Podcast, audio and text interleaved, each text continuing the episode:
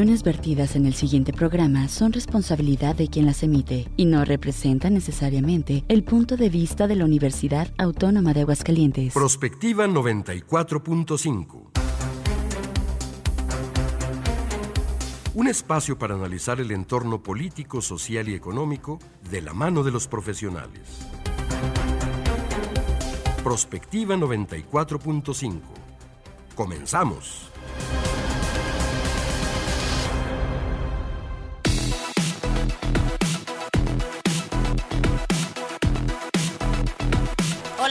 Buenos días. Bienvenidos a Prospectiva 94.5. Gracias por estarnos acompañando. Estamos iniciando semana. Es oficialmente ya 8 de enero de este año 2024 el cierre del Maratón Guadalupe Reyes ya con este fin de semana de semana donde ya se parte la rosca y aparte pues obviamente el regreso a clases.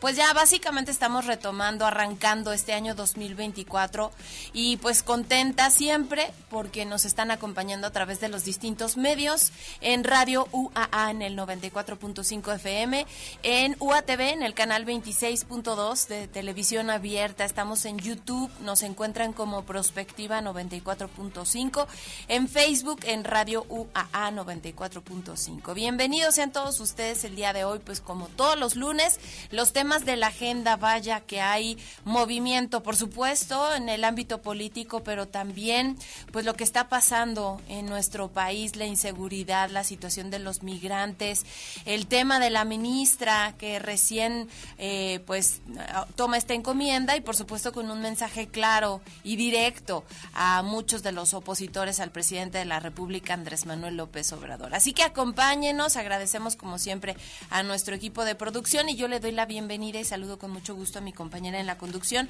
Mari Hernández. ¿Cómo estás, Mari? Buenos días. Hola, Leti, muy buen día, muy contentos de estar iniciando semana con temas interesantes, como tú dices, pues ya se retomaron las actividades normales, hoy regresaron a las primarias pues cerca de 300 mil estudiantes aquí en Aguascalientes, ya se nota también en el tráfico y todo, y pues al mismo tiempo que se retoman las actividades, inicia también la efervescencia política nuevamente que se queda un poco en pausa para para pasar las fiestas de diciembre, el fin de año, etcétera, y pues ahorita ya volvemos a ver esta efervescencia. Lo que creo que no se detuvo durante todo este tiempo ha sido el tema de la inseguridad que veíamos ayer, por ejemplo, en Guerrero, en también aquí en nuestro vecino estado de Guanajuato, sobre todo en Celaya y en las carreteras ahí aledañas que bueno se ha agudizado la violencia de manera muy importante. Estaba escuchando yo por la mañana alguno de los espacios de noticias locales que hablaban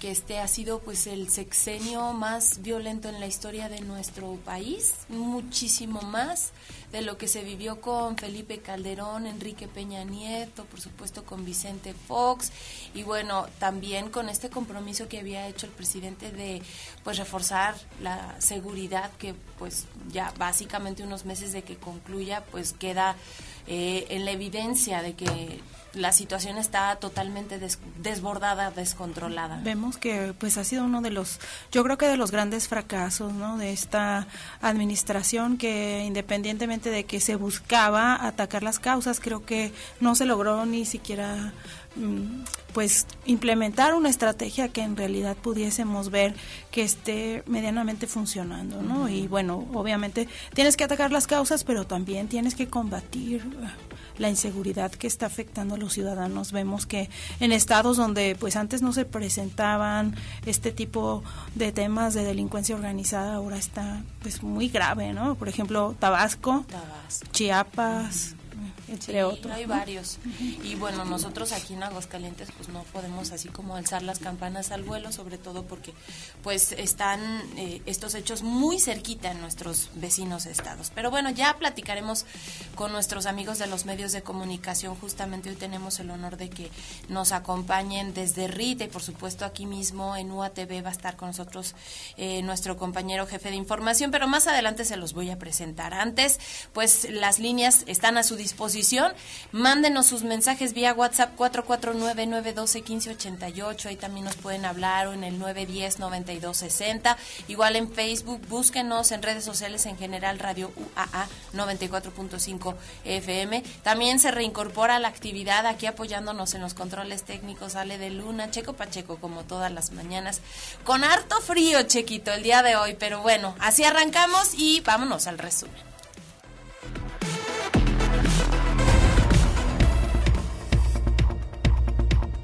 Como ya lo señalábamos, pues este lunes regresan a las aulas aquí en Aguascalientes más de 291 mil alumnos de educación inicial, preescolar, primaria y secundaria, con lo que darán continuidad a su formación académica como parte del ciclo escolar 2023-2024 en planteles públicos y privados del Estado. De acuerdo con la estadística vigente del Instituto de Educación de Aguascalientes, después del periodo vacacional de invierno, serán 4.269 estudiantes los que regresan al nivel de educación inicial, 53.244 lo harán a preescolar, 160.072 a primaria, mientras que 73.707 a secundarias generales técnicas y telesecundarias. A madres y padres de familia, así como a tutores, tutoras de estudiantes, se les informa, de acuerdo al calendario, los consejos técnicos se van a llevar el día 26 de enero, 23 de febrero, 12 de abril, 13 de mayo y 28 de junio.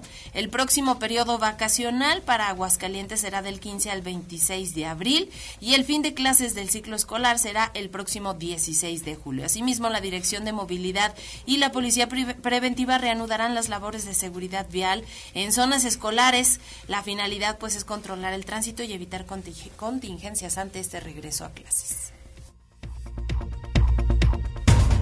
Y ayer el obispo de Aguascalientes, Juan Espinosa Jiménez, instó a los ciudadanos a revisar y obtener su credencial del Instituto Nacional Electoral. Subrayó la importancia de este documento tanto para la identificación personal como para ejercer el derecho al voto. Con seis meses restantes hasta las próximas elecciones y en el último mes para solicitar la credencial, el prelado señaló que a pesar de que las percepciones de un resultado electoral ya predeterminado, aún no hay un ganador ya que las votaciones no se han llevado a cabo. Enfatizó que votar es un derecho y una obligación desde la perspectiva de la fe. En su homilía del domingo destacó la responsabilidad ciudadana y creyente en el proceso democrático y abordó el problema de la abstención en México, señalando que la falta de participación electoral puede influir significativamente en los resultados. Y esto que ya comentábamos ayer domingo, la carretera Celaya Juventino Rosas en Guanajuato fue escenario de una significativa movilización policíaca debido a bloqueos y también reportes de personas armadas.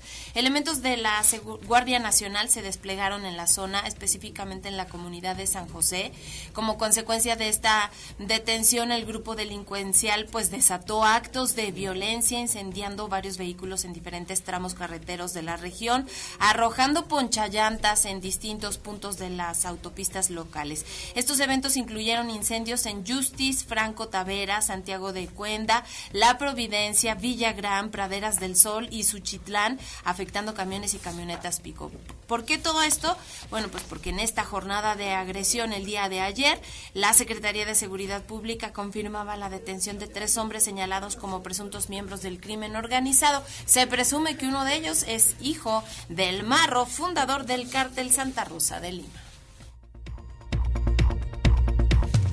Y a unas cuantas horas de que se decida la suerte de Ernestina Godoy al frente de la Fiscalía General de Justicia en la Ciudad de México, el PRI y el PAN han cerrado filas y reiterado que rechazarán la propuesta para que Ernestina Godoy sea ratificada frente a la dependencia por cuatro años más. Este fin de semana estuvo enmarcado por diversas detenciones de liderazgos políticos de la capital del país, al que se le suma un aparente atentado en contra de la legisladora priista Guadalupe Barrón. Federico Dorin, coordinador del PAN en el Congreso de la capital del país afirmó que la actuación de Godoy es cuestionable y no merece estar más tiempo en la Fiscalía, al tiempo que acusó de un uso político por parte de Morena. Además, este fin de semana se habló también de un supuesto plagio de Ernestina Godoy en su tesis, eh, a la tesis de Mauricio Merino. Vamos a escuchar el audio de Ernestina estamos ya todos casi aquí, además se están bañando y vistiendo para la sesión eh, pero estamos convocados ocho y media para eh, la sesión que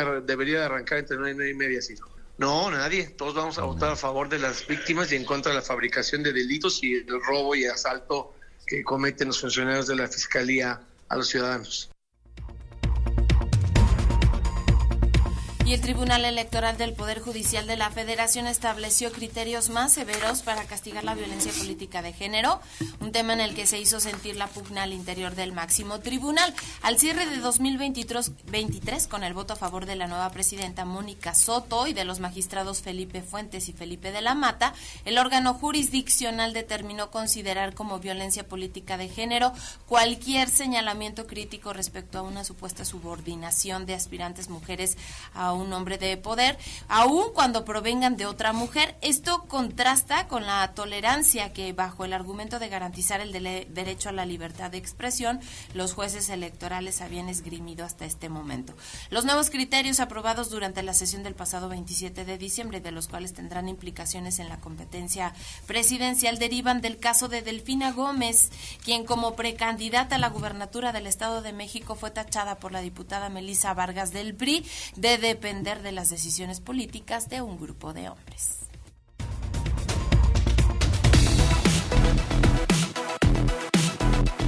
Comunícate al WhatsApp al 449-912-1588.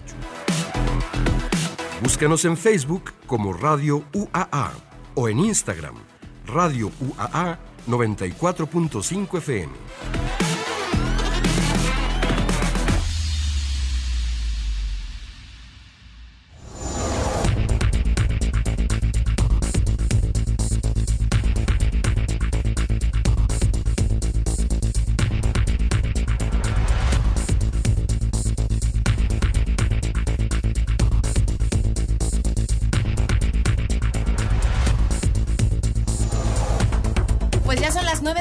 Con 11 minutos, ya les decíamos algunos de los temas de la agenda y todos los lunes nos acompañan nuestros amigos periodistas. Agradecemos muchísimo la presencia. Por primera ocasión viene con nosotros Miriam Medalí Loera. Ella es periodista de radio y televisión de Aguascalientes. Bienvenida. Muchas gracias, Leti. Muy contenta de estar aquí. Yo siempre he dicho que siempre que eh, regreso a la universidad es como regresar a casa de mis papás. Entonces me siento pues como en mi casa. Así es, es tu casa. Muchas gracias por acompañarnos. Gracias. Y también está con nosotros Luis Antonio Salazar, jefe de información de UATV. Bienvenido a tu casa, que sí es tu casa. Qué gusto, Mari, Leti, un gusto. Y Miriam, como siempre, también tres grandes amigas a las que eh, me da mucho gusto verlas y me da mucho gusto venir porque luego tengo la oportunidad de reencontrarse con, con buenos amigos. Gracias y al público que nos escucha y nos ve también muy buenos días. Fueron compañeros además. Fuimos compañeros varios años ahí en Rita. Exactamente. Bien, bienvenidos los dos y bueno, pues vamos a empezar con los temas. Estaba leyendo una eh, columna justamente en el diario El Universal que destacaba que lo más doloroso y vergonzoso de lo que exhibió este reciente caso de los 32 migrantes secuestrados y luego liberados por el crimen organizado en Tamaulipas, fue que en materia migratoria el gobierno de México ha quedado completamente rebasado y estas oleadas históricas de personas indocumentadas de Centro, Sudamérica y el Caribe que buscan llegar a Estados Unidos han provocado una crisis que pues deja al descubierto esta incapacidad y además la corrupción de la política en migración de nuestro país. ¿Qué opinión te merece esto? Bueno, pues yo creo que como en muchos eh, temas que ya hemos platicado en otras ocasiones, creo que el gobierno de la República ha quedado de ver. Eh, recordemos que incluso cuando arrancó el, periodo presidencial del eh, presidente López Obrador, bueno, él señaló que iba a haber una política de apertura y de recibir a todos los migrantes, siempre respetando sus derechos humanos. Y bueno, pues ya después vimos en aquella visita que realizó a Washington, como el presidente López Obrador pues prácticamente ofreció a Donald Trump pues este que no llegaran hasta allá, pues aquí los detenemos y aquí, los contenemos y aquí todo el mundo está como en casa y pueden entrar y salir como ellos quieran. Y sí, luego vino aquel trágico suceso de aquella estación migratoria en donde fallecieron eh, bajo el fuego este, estos, eh, estas personas y más recientemente esta situación que creo que son las que más eh, manejo mediático han tenido, pero esto lo sabemos de todos los días. Aquí es muy común. Hace unas, unos días vimos el caso de un venezolano aquí que fue pues prácticamente un accidente, un accidente y el tren le pasó y le cortó las piernas. O sea, esto es de todos los días, que no se manejen porque posiblemente no tengan el impacto mediático que, que tengan estos casos, pues bueno, es otra cosa. Sí, una política fallida.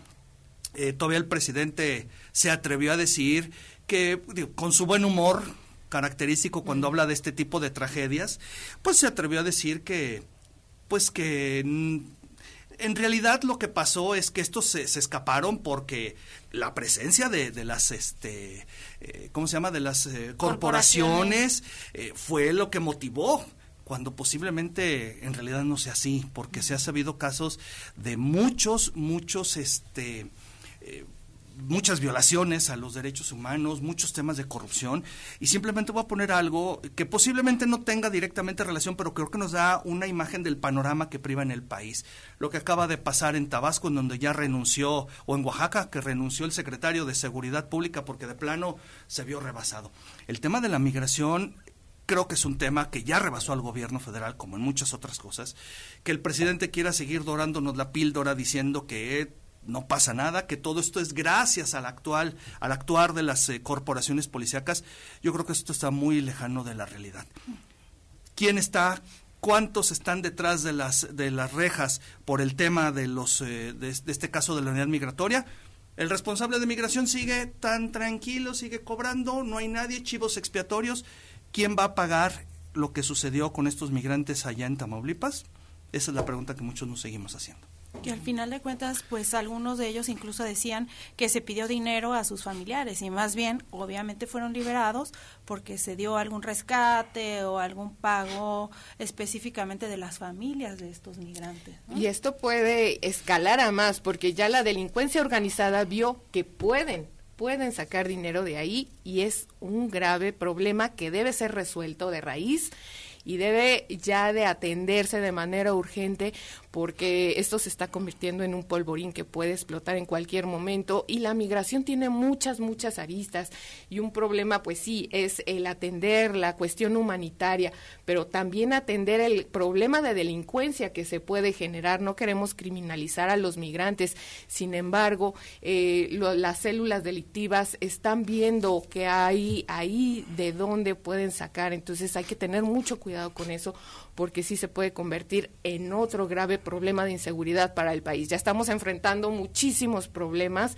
y este puede ser otro que puede tomar realmente unas dimensiones que no nos imaginamos. Claro, dices algo muy cierto, como la delincuencia organizada pues está dando cuenta que eh, además de pedir rescates, puede afiliar a la gente que viene específicamente de países de Centroamérica a sus organizaciones. Y obligarlas. Y obligarlas, exactamente. La cuestión aquí es que, por ejemplo, nosotros lo estamos viendo aquí en Aguascalientes, estas nuevas rutas desde donde los migrantes pues están optando por ya no eh, ir a través de la bestia, por ejemplo, hacia el sur. Porque saben el riesgo que tienen. Imagínate la, la red de comunicación que hay ya entre la gente que vive en estos países que quiere llegar a Estados Unidos, de tal forma que pues las patronas, nos decían nuestros especialistas en temas de migración, ya no tienen, eh, mm, ahora sí que se, se quedaron sin trabajo, dijo así la frase,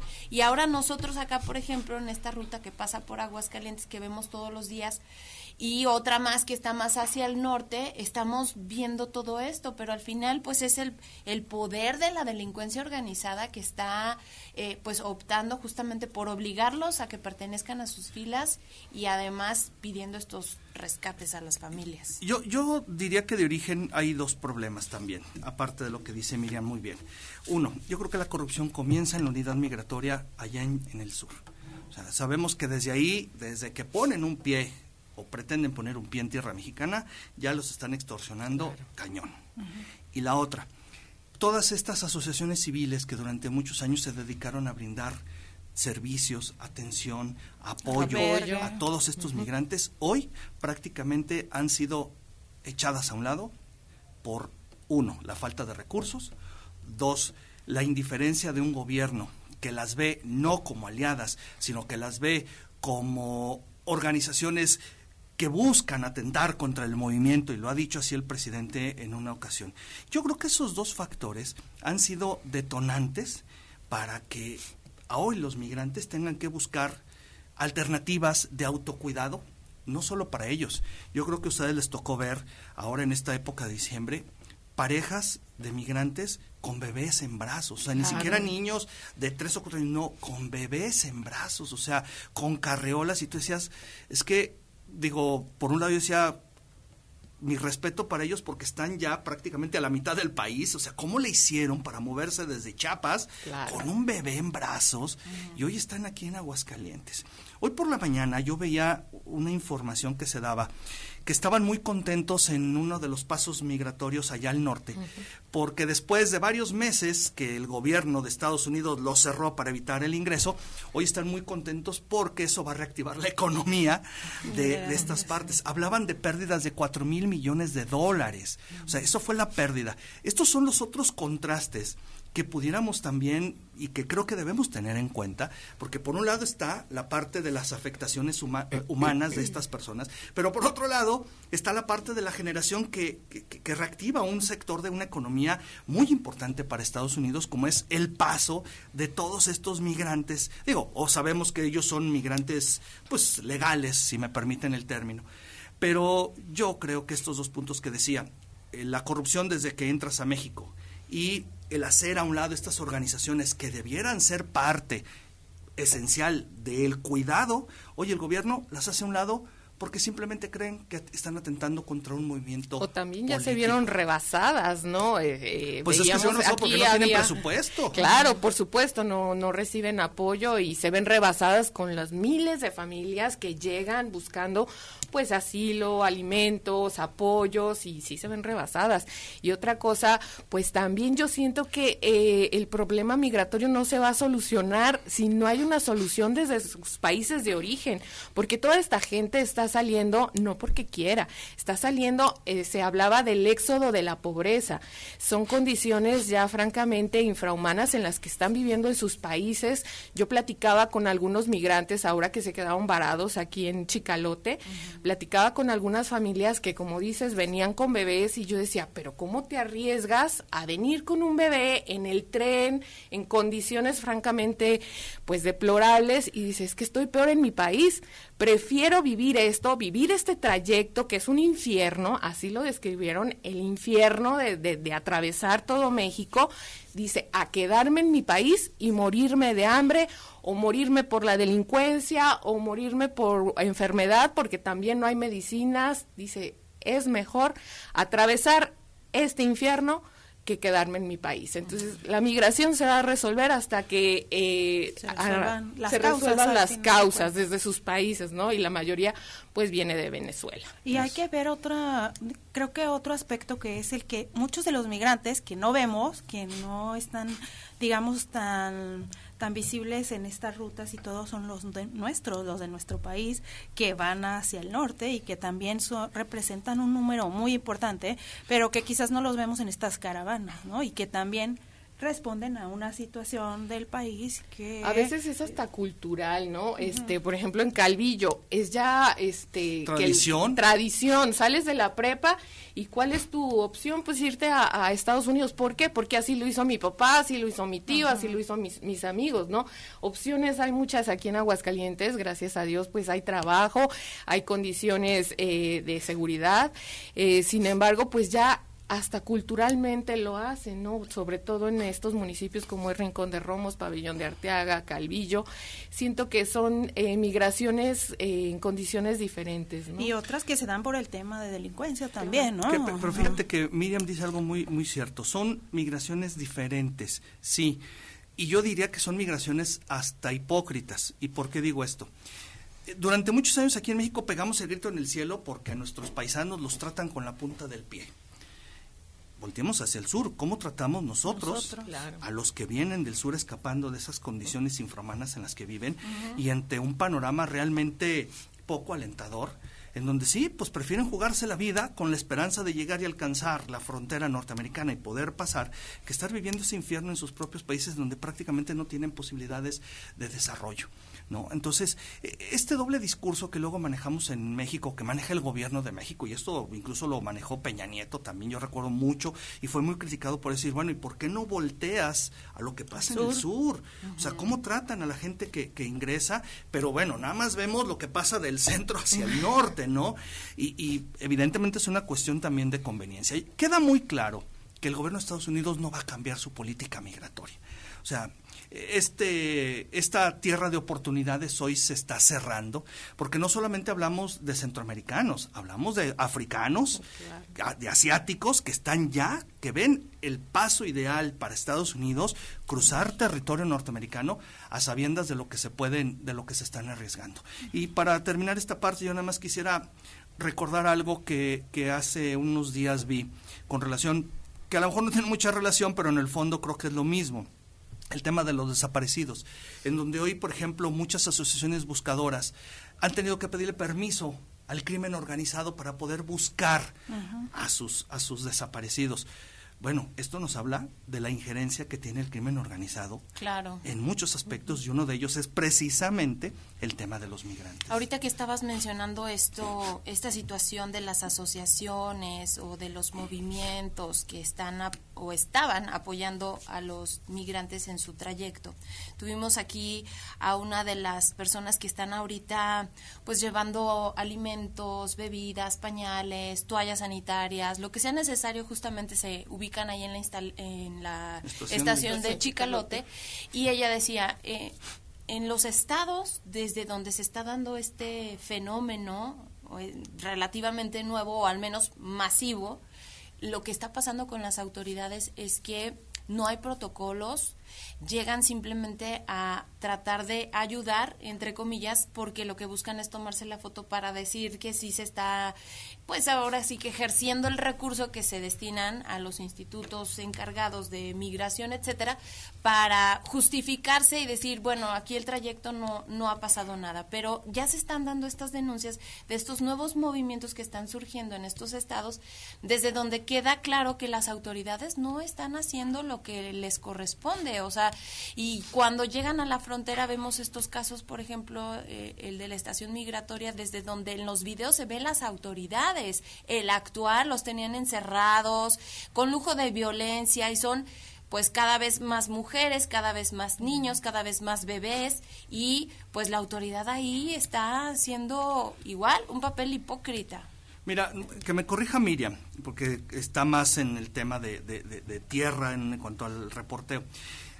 Hace unos años, y esto te lo digo con, por, por experiencia, eh, cuando yo laboraba en el Instituto Estatal de Seguridad Pública, esta, este instituto fue, en algunas ocasiones, una unidad de recepción de migrantes.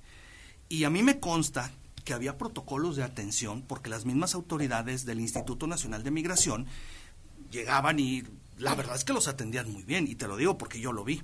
En sexenios posteriores tengo entendido que incluso se mantenían esa serie de protocolos con la Casa del Migrante, con otro tipo de apoyos. Y la Casa del Migrante fue un fenómeno aquí en Aguascalientes porque ofrecía una, un apoyo verdaderamente importante.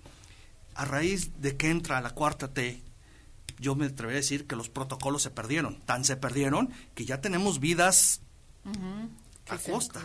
¿No? Entonces, esto es precisamente porque se ha desbordado completamente. O sea, eh, cuando visitábamos la casa del migrante de Jicoteca, Cardona, eran dos o tres los que recibía diariamente, los que se atendían, los que llegaban a alojarse ahí. Ahora sería imposible, prácticamente imposible. Son caravanas de hasta mil personas con niños y yo creo que parte de, de, su desaparición de, de, esta casa migrante y también la casa migrante que se ubicaba frente al Instituto de Migración en Jesús María también desapareció precisamente por eso, porque ya no encontraron la forma de atender a tanta gente que ha llegado y es precisamente por esta facilidad que se les ha dado a los migrantes precisamente por atravesar por el país, porque eh, no hay no hay un protocolo, no hay una forma de controlar a toda esta gente que quiere llegar a Estados Unidos y que ellos mismos nos han dicho, mi objetivo no es quedarme en México, mi objetivo únicamente es, pasar. Yo lo que quiero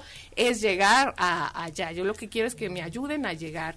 Y bueno, esta, esta facilidad pues también ha traído sus consecuencias y las consecuencias son estas. Y yo siento que si no se toman acciones inmediatas, esto tarde o temprano va a explotar como un grave problema humanitario y también de seguridad. Lo vemos ya, es un estado dormitorio, ¿eh? Sí. O sea, aquí la gente se está dos, tres meses, no, dos, tres meses para tratar medio de agarrar algo de lana, una chambita y, seguir. Pero, por ejemplo, vemos lugares como Tijuana, donde ah, hay estos campamentos ya casi permanentes que parecieran refugios como de como de guerra, sí, de guerra, sí, sí, con, casas de campaña. Y que Aguascalientes a eso escapa, o sea, simplemente Aguascalientes es un estado dormitorio, ¿no? O sea, estoy temporalmente, busco una chambita, me hago de un dinerito y vámonos. Claro. Son las 9 de la mañana con 30 minutos, los seguimos invitando para que participen con nosotros. 449-912-1588 es la línea, WhatsApp. Igual nos pueden hablar este número 910-9260 para UATV en Facebook, Radio UAA 94.5 FM. Tenemos que hacer un corte rapidísimo regresamos con más. Prospectiva 94.5 Escucha Radio UAA 94.5 FM. En México, cada 85 segundos, un negocio se crea para aportar en el engranaje que hace avanzar al país. El tiempo cuenta y tu negocio también. Entre febrero y agosto de 2024, el INEGI preguntará a todas las empresas qué, cuánto, cómo, dónde y con qué se produce en nuestra economía. Tu información es confidencial y solo se usará para fines estadísticos. Es tiempo de participar. Es tiempo de los Censos Económicos 2024. INEGI. Las modas vienen y se van. Y hoy, el cristal o metanfetamina está de moda. Pero lo que viene y no se va son sus efectos dañinos. El cristal quita el hambre y el sueño, provocando alucinaciones y psicosis. Es muy agresivo para el cuerpo y la mente. Ahora el narco le añade fentanilo para engancharte desde la primera vez. Y el fentanilo mata. No te arriesgues.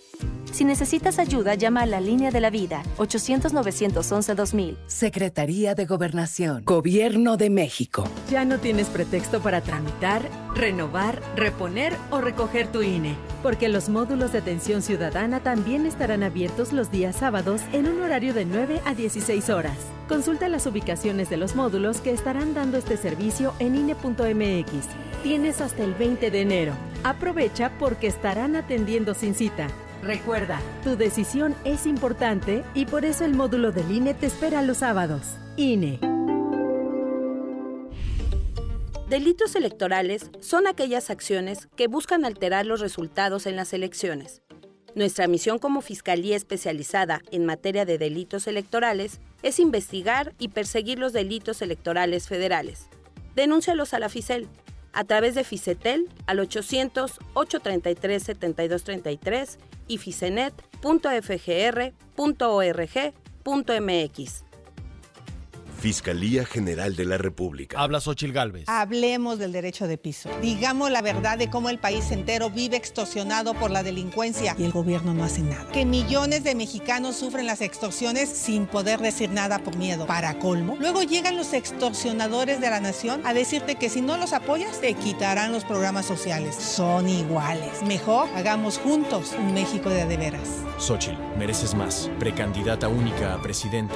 Propaganda dirigida a militantes y simpatizantes del PRI. PRI. Claudia Sheinbaum, presidenta. Precandidata única. Partido Verde. Mensaje dirigido a afiliados e integrantes del Consejo Político Nacional del Partido Verde Ecologista de México. Estamos aquí para refrendar nuestro apoyo a la doctora Claudia Sheinbaum, una científica que ha estudiado el fenómeno del cambio climático. Realmente somos un equipo de trabajo. Toda mi vida me dediqué a estudiar el medio ambiente. Para mí el ambientalismo es parte de mi causa. Y la causa esencial del Partido Verde es esa, es la protección del medio ambiente. ¡Que viva el Partido Verde! En la Ciudad de México gobernó una científica de la 4T que nos cambió la vida. Y ahora nos movemos por los cielos y en segundos pisos. Con transporte eléctrico moderno. Ahora la ciudad es la que tiene más puntos de internet gratuito del mundo. Construyeron dos plantas de reciclaje de basura, las más grandes de América Latina. Y la planta solar más grande en los techos de una ciudad. Imagínate, ella es precandidata candidata a presidenta de México. Esto es honestidad, resultados y amor al pueblo. Claudia Sheinbaum, presidenta, precandidata única de Morena. Mensaje dirigido a militantes, simpatizantes y Consejo Nacional de Morena. Habla Xochil Gálvez. Imagínate vivir sin miedo. Imagina disfrutar cada tarde y cada noche. Imagina poder abrir tus puertas.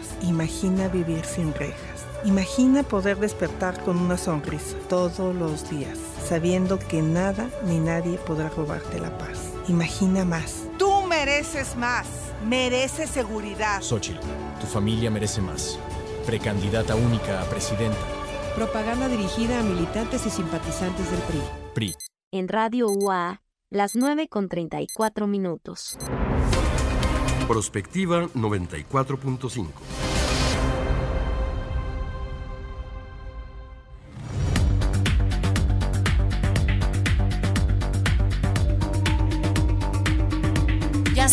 9 de la mañana con 34 minutos. Estamos de regreso y pasamos al siguiente tema.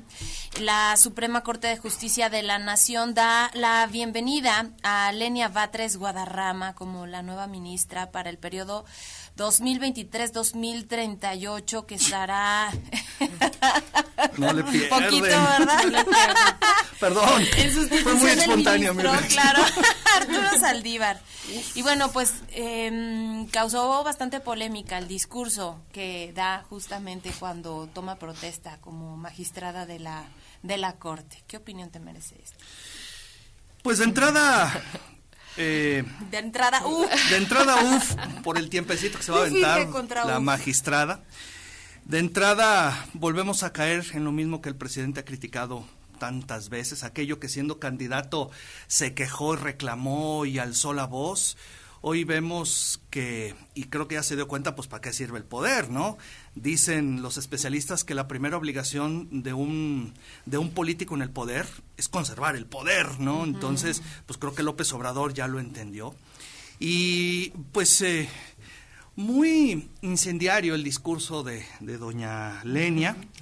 Yo no sé si se disparó en el pie o como dicen por ahí, yo no sé si escupió para arriba, porque de entrada pues yo quisiera saber si ella, eh, fiel a esta convicción de su discurso y de su jefe, pues se va a bajar el sueldo, ¿no? O sea, va a decir, oigan, no, yo no quiero ganar lo que ganan todos. Ya- ya yo me quiero bajar el, el sueldo en respeto a la austeridad republicana del- de, la 4T. cosa Ya lo hizo, de hecho. Pero este, sabiendo sí que es imposible. pero Sí, sabiendo claro. que es imposible, o sea, por eso te digo, yo no sé si está escupiendo para arriba. Eh, pero esto de, de señalar a la, a la, a- la institución donde tú ya perteneces, de entrada me parece muy desleal. O sea, es como si tú juegas en un equipo de fútbol y dices, no, pues los directivos son una bola de no sé cuántos rateros, mendigos. Pues espérame, si te das cuenta que ya perteneces a esa organización de mendigos rateros, o sea, y yo no sé hasta dónde ella verdaderamente va a ser la diferencia. ¿Y por qué? Pues porque sabemos que ella no va a tener esa iniciativa. Sabemos de dónde van a venir la línea para que ella actúe. Sorpresas, yo no creo que vaya a haber sorpresas con doña Lenia, porque sabemos dónde se va a dirigir. Claro. Lo más destacado, y qué mal que se hable de ella por un discurso que, que, que- que dio y que no se vaya a hablar de ella por lo destacado de su participación siendo ya integrante de este órgano. Ahora bien, ella habla de una eh, defensa de lo que quieren las mayorías. Leía yo en la mañana a Jesús, a Jesús Silva Herzog Márquez que dice, justamente la Corte es para defender a ciertas minorías que se ven afectadas por una decisión de poder. Entonces, ella va a ¿Dónde va a actuar en sus- contra de lo que la De su jefe. Corte debería de defender. fue designada por el Ejecutivo, o sea, es la primer ministra designada directamente por el Ejecutivo porque los senadores no se pusieron de acuerdo y entonces tuvo que entrar ahí, este, ahora sí que la ley y fue designada directamente. ¿Y dónde va a quedar esa imparcialidad? Porque sabemos que la Suprema Corte de Justicia es un órgano que es como el mediador de la justicia. ¿Dónde va a quedar la imparcialidad eh, en este sentido si precisamente quien la puso ahí es precisamente el Poder Ejecutivo y pues es bastante, bastante cuestionable. Eh, sin lugar a dudas, muy polémica, llegó haciendo bastante polémica. Yo no había recordado a algún ministro eh, que haya causado en tan pocos días tanta polémica porque ya también se quejó de la carga de trabajo Ya dijo, es mucho, me asignaron 190 y tantos este casos y pues es mucho trabajo, eh, ya, ya está siendo criticada precisamente por esta queja, porque ella, incluso por ahí hay voces que la señalan como la ministra del pueblo, y pues ya se está quejando de, la chamba que le va a tocar ahí desempeñar. Claro, ahora este discurso de la ministra del pueblo, pues más bien fue una presentación personal como ella quiere que le diga. Pues es como Paquita la del barrio, ¿no? O sea, es así como que una, un, un, un snob, una publicidad, ¿no? Pero mira, recordemos algo. Lenia viene del ala más radical de la izquierda. Digo, pues su nombre te lo dice todo, ¿no? O sea, pues en honor a Lenin es su, es su, su nombre. Y viene del ala más radical de lo que fue el PRD y de lo que fue Morena. O sea, ella fue junto con su hermano quien tomaba calles y, y deshacía, rompía y violaba la ley. O sea, qué absurdo, ¿no? que te dedicaste a violar la ley, y hoy seas quien pretende defenderla. Y digo pretende, vuelvo a insistir, y bien lo dice Miriam, pues porque no, no se va, o sea, ni es la ministra del pueblo, ni es la ministra institucional, es la ministra de López Obrador, punto. Ni siquiera es del gobierno de México, no, es de López Obrador. Y va a seguir las indicaciones que desde Palacio, el teléfono rojo, cada vez que suene le va a decir por dónde se tiene que ir, qué tiene que hacer.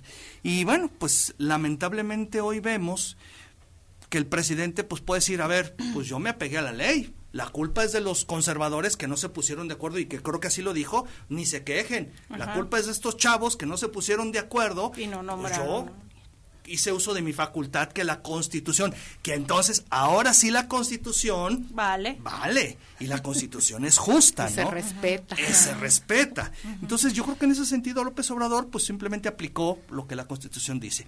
Pero yo francamente creo que no vamos a esperar o no debemos esperar cosas de wow de, de Lenia porque además pues ni siquiera tiene una trayectoria en este ámbito como para decir pues sí, se le mueve la ardilla, pues sí, se le mueve la ardilla para todo lo que sea combatir, este, violar, eh, romper. Y pues hoy vamos a esperar solamente que nade de muertito en muchos temas, esperando la indicación del teléfono rojo de Palacio. Y habrá que ver en algún momento sus discusiones dentro de la misma Suprema Corte, porque al final de cuentas cuando ves que los ministros discuten de un tema, pues son avesados en su en eh, el conocimiento de la Constitución, de cómo debe interpretarse, etcétera, y habrá que ver si ella tiene la capacidad de dialogar y discutir a ese nivel sobre los temas constitucionales. pero no sabemos, ¿no te imaginas el, el discurso de ella? Se va, se va a sentir violentada y o sea, porque justamente no tiene argumentos legales ni capacidad jurídica en cuanto a conocimiento para ponerse a debatir con un ministro. Claro. Ahora, eh, no podemos dejar de lado, no podemos olvidar cuál es la verdadera intención del presidente López Obrador, que va en el sentido de hacer las reformas estructurales a instancias como la propia Corte, el Instituto Nacional Electoral y otros temas que no ha podido llevar porque se los han echado para atrás justamente en el sistema de justicia. Así es, y bueno, entre más ministros tenga a su favor, pues más eh, se está asegurando que por la vía legal, por la vía judicial, pues pueda ahí hacer estas modificaciones que tanto ha pretendido el presidente. Y bueno, también eh, esta ministra, pues eh, en los pocos días que lleva, sí es, es, es polémica, ella lo que busca es precisamente eso, es como el tipo de gente que López Obrador quiere, ¿no? Gente que cause polémica, que que lleve a, a, los extremos, ¿no? Sin embargo, pues algo positivo que veo en todo esto es que la gente está volteando a ver la Suprema Corte porque había un profundo desinterés de qué hacía la Suprema Corte. Es más, de hecho, si haces un sondeo, podrías ver que mucha gente no sabe cuáles son las funciones de la Suprema Corte. Con este tipo, desafortunadamente, eh, aunque no sea de manera positiva, la gente está volteando a ver qué es la Suprema Corte, qué hace la Suprema Corte, a qué se dedica la Suprema Corte, por qué reciben esos sueldos que reciben, ¿no? Y bueno, eh, es lo único positivo que veo en toda esta serie de escándalos que se han eh, generado con la designación precisamente de Lenia. Otra cosa que tú mencionabas, creo yo, que hay que ver en el fondo es cómo está ganando el ala ruda o muy de izquierda de Morena, ¿no? Lo vimos en la elección de la candidata a la Ciudad de México y lo vemos ahora cuando ya Berta alcalde prácticamente pues parecía la más apoyada incluso con la gente de oposición por ser un poco más moderada, por tener un poco más de conocimiento jurídico, etcétera, y al final de cuentas gana el ala dura, ¿no? Y es que fíjate que yo también complementaría lo que dice Miriam, es que esta ala dura lo que va a hacer va a ser crear cortinas de humo. O sea, Lenia yo también creo, porque además es experta Lenia en este tipo de cosas, de crear cortinas de humo para distraer la atención de, muchas de las discusiones. Porque yo insisto, a mí me parece jurídicamente una mujer muy limitada. O sea, eh, a lo mejor aquí muchos podrán no estar de acuerdo con lo que yo voy a decir, pero a veces hay que entender estos sueldos tan altos porque, a ver, para ser magistrado debes de ser muy fregón o sea, digo, si vas a ser entrenador de la selección mexicana, pues no cualquier cristiano llega a ganar lo que gana un entrenador de la selección mexicana porque se supone que eres un experto todos los conocimientos. tienes todos los conocimientos. Entonces, pues obviamente tu conocimiento no vale un salario mínimo, ¿no? Entonces, y yo, yo reitero, yo quiero ver que la señora en su primera quincena que cobre diga, a ver, voy a donar la mitad de mi sueldo, pues que lo diga, o sea, ahí sí se le va a olvidar todo, ya el el discurso ese incendiario pasa en segundo plano. Los discursos, las actuaciones y los posicionamientos de Lenia, para mí, van a ser cortina de humo para que el presidente pueda manejar todos esos temas que por momentos se van a volver muy escabrosos. Yo nada más espero que la Suprema Corte siga siendo un punto de equilibrio en las discusiones torales de nuestro país. O sea, no podemos dejar que esa Suprema Corte se vuelva agachona ante los caprichos del presidente. Claro, mucho del discurso que ha manejado el presidente López Obrador ha ido en ese sentido, que el sistema de justicia necesita reformarse, que tendrían que entrarle a esta política de austeridad, que pues habría que agilizar, no gozar tan, de tantos beneficios. Yo estoy de acuerdo que si tú tienes el conocimiento necesario para desempeñarte como ministro de la Corte, pues no vas a ganar el salario mínimo, pero se ha quejado mucho de estos excesos, de gente que le rodea, que gana muy buenos sueldos, que eh, pues ahora sí como están las cosas, necesitamos que se agilice, etcétera. Porque ganan eh, más de 207 mil pesos aproximadamente, imagínate ese ese salario. El presidente de la República gana como 160 y tantos mil pesos, ¿no? En la nómina. Eh, en la nómina, exactamente. Eh, entonces, siempre ha sido un señalamiento, incluso en campaña el presidente lo decía, que, eran, era muy excesivo lo que se gastaba en el Poder Judicial. Sin embargo, eh, yo sí pienso que debe de trabajarse en una reestructura y debe reformarse e incluso en pensar a lo mejor que estos cargos pudieran ser a lo mejor por un examen por un examen de los mejor calificados que sean los que conformen a la mejor una terna y ya que... Y que no se meta el presidente. Exactamente, que sea por capacidad, que sean puestos que se ganen por capacidad, por trayectoria, a lo mejor las personas que van haciendo un escalafón este, pudieran acceder precisamente a ese tipo de puestos y que no sea eh, por el dedazo o por el gusto de, del Poder Ejecutivo el que se asignen, ¿no? Y esto garantizaría precisamente ese equilibrio del que hablaba Luis Antonio, eh, de poder ser ese, esa balanza, ¿no? Eh, para tener unas leyes justas y que, bueno, que haya quien diga, por aquí no se puede, eh, tú quieres esto, pero por aquí no se puede, la justicia es así. Alguien que esté velando realmente por la justicia en México. Claro. Yo creo que, algo que hay que fijarnos mucho como ciudadanos es en los contrapesos, ¿no? En mantener esos contrapesos. tanto en la Suprema Corte como en, el, Congreso. Congreso. Mari, es que el, la cuarta transformación no ha avanzado por esos contrapesos. O sea, y fíjate, y tenemos una, una este, oposición extremadamente débil, ¿eh? Y aún así existen estos contrapesos que están deteniendo este afán del presidente de querer polarizar, bueno, polarizado estamos, de querer este pues controlar. Controlar efectivamente todos estos estos órganos no y, bueno pues ya sabemos que en los últimos cinco años ha sido política este famoso dicho no a río revuelto. Entonces, pues eso es lo que estamos viendo en estos momentos. Bueno, pasamos al último tema que tiene que ver con las candidaturas. Para Aguascalientes. Ya hemos visto algunos partidos, por ejemplo Acción Nacional, que ya eh, pues tiene como un poco más delimitados los perfiles, tenemos cuadros pues interesantes, algunos como Leo Montañez, por ejemplo, que va a quiere repetir. Así es, el, Partido de Acción Nacional pues ha tomado como que la punta eh, en este proceso precisamente de la selección de los que podrían ser sus candidatos para la siguiente contienda electoral. Y vemos pues por ahí algunos nombres eh, como Leo Montañez que encabeza precisamente esta lista.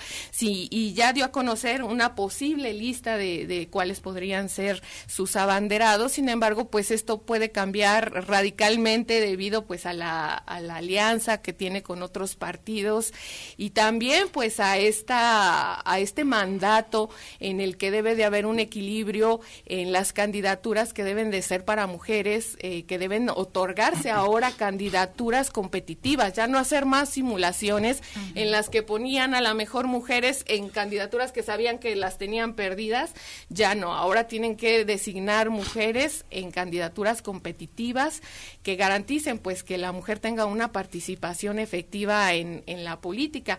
Y bueno, los otros partidos sí este, los vemos eh, más cautos, aún. No se, se mencionan nombres, pero nombres sueltos todavía, eh, aún no hay como que una definición. En algunas posiciones, pues ya se sabe quiénes, quiénes podrían estar compitiendo por algunos partidos políticos, sin embargo, el que ya tiene mayor definición de sus candidatos, de quienes encabezarán cada, cada una de las posiciones, pues es el Partido Acción Nacional. Y como que hay distritos y alcaldías en las que nadie se registró precisamente como para dar esta oportunidad a los aliados que son el PRI o el PRD para que puedan este dejar a sus candidatos. Vemos el caso de San Francisco de los Romo, de Cosío, de Tepezalá, en donde al parecer pues no hay ningún registro por parte del PAN para tener alcaldes, ¿no? Y algunos van a ceder, y algunos distritos también que están sin candidatos como el 9 veo aquí, el 12, 13, etcétera, ¿no? Claro, así es. Y, quien también repetiría en la en la alcaldía sería el de Calvillo, que es Daniel Romo, quien este y Leo. también y Leo, sí, Leo efectivamente y Daniel eh, que que buscará pues eh, la reelección en el municipio de Calvillo. Morena, por ejemplo, todavía no define, pero ya también se están perfilando algunos cuadros. Arturo Ávila, eh, Nora, Peña, claro, Nora Rubalcaba. Nora Rubalcaba. Bueno, a Nora, a Nora también la siguen manejando que se habla incluso ya la posible fórmula al Senado Nora Lorena. Este era lo que iba Lorena Martínez. Exactamente, entonces mucho se ha hablado y por parte del PAN pues se habla de Toño, Toño Martín que se habían manejado la posibilidad de que Toño fuera a buscar la alcaldía de Aguascalientes. El propio Toño ya se desmarcó, dijo, no, yo me quedo en el Senado. Aquí el punto es ver quién, mujer, es la fórmula que va a acompañar a, Toño precisamente en el Senado. Y bueno, también se hablaba de nos Silvia faltó alguien más. También eh, de una diputada local, creo. sí, Silvia García. Y en, en, Morena también a la, a la alcaldía este Marta Márquez también se destapó para, para ella, dijo aspirante. ella dijo que, ella va por Morena también. Este, en fin. Ale Peña también dicen que a la presidencia municipal de Aguascalientes. Sí, a la presidencia municipal exactamente. Y bueno, pues eh, a mí uno de los que me sorprendió es en Jesús María, Adolfo Suárez. Eh, Así es. Se registró, me sorprendió la presencia de Adolfo. Pues gente de una u otra forma también de Toño Martín, de perdón, de Toño Arámbula. Eh, creo que fue su secretario del ayuntamiento, si no me falla la, la, memoria. Adolfo. incluso cuando Toño buscó la reelección, creo que él se quedó al frente de la, de la, presidencia, municipal. Y bueno, pues los demás para muchos pueden sonar nombres hasta desconocidos. Me llama la atención particularmente eh, pues la todavía la intervención de Martín, la mano de Martín Orozco por ahí se ve con Humberto Humberto mm, Montero. de Alba. Eh, su hija también va a participar. Su hija está se registró para regidora también, pero bueno, pues se sigue se sigue viendo ahí cómo se mueven los cuadros del partido del Partido Acción Nacional. Insisto, hay nombres que a muchos no no son muy conocidos. Yo te soy sincero, hay nombres que no conozco. De, de, personas que están buscando. Adán Valdivia va a reelegirse, ¿no? Como diputado. Y creo que la trae pues prácticamente cantada. Max Ramírez también se buscará Max Ramírez, eh, Nancy Gutiérrez también, Nancy gente de. Martín Orozco, Arlet Muñoz también se va a, a reelegir. Entonces, Prácticamente Pero que a diferencia de Humberto Montero, por ejemplo, no se le vio en la foto con el exgobernador, Exactamente. sino que fue ella sola. Ella sola, sí, exactamente. registrarse. Eh, Entonces, pues hay muchos nombres que pues pasan por ahí. Mirna, por ejemplo, deja eh, el- de ser regidora. Sí, y va a buscar eh, ahí. Eh, Yo por ahí sé que Edgar Dueñas lo bajaron, andaba también ahí queriendo ser aspirante a la- una diputación y pues naranjas lo bajaron. Por ahí sé que a lo mejor va a una secretaría en el municipio de Aguascalientes. Eh, pero bueno, pues sí, creo que eh, el PAN mostró algo que ha venido mostrando en los últimos años, que es la ser institucionales a los procesos. Podrán estar o no de acuerdo, pero la institucionalidad por encima de todo. Claro. Yo quiero ver qué es lo que va a pasar en Morena, Exacto. que ahí sí la palabra institucionalidad no existe. Y por otro lado, pues el PRI, pues bien, gracias, ¿no? ahí Nomás va está. a servir como para rellenar los espacios donde el PAN tal vez no está. Y el PRD, ¿no? También hay que ver qué le van a dar al PRD. Pues a lo pero- mejor dependencias. O si algún pa- panista O se pone la camiseta amarilla para competir por el PRD, ¿no? Lo que, que ya sí- lo hemos visto en otras ocasiones también. es que vienen semanas bastante intensas en los partidos políticos y sobre todo en Morena hay que ver cómo cómo se definen estas candidaturas. Ya lo vimos en el PAN, ellos ya se dijeron aquí está nuestra lista y vamos a ver cómo, a qué acuerdos llegamos también como con la alianza, ¿no?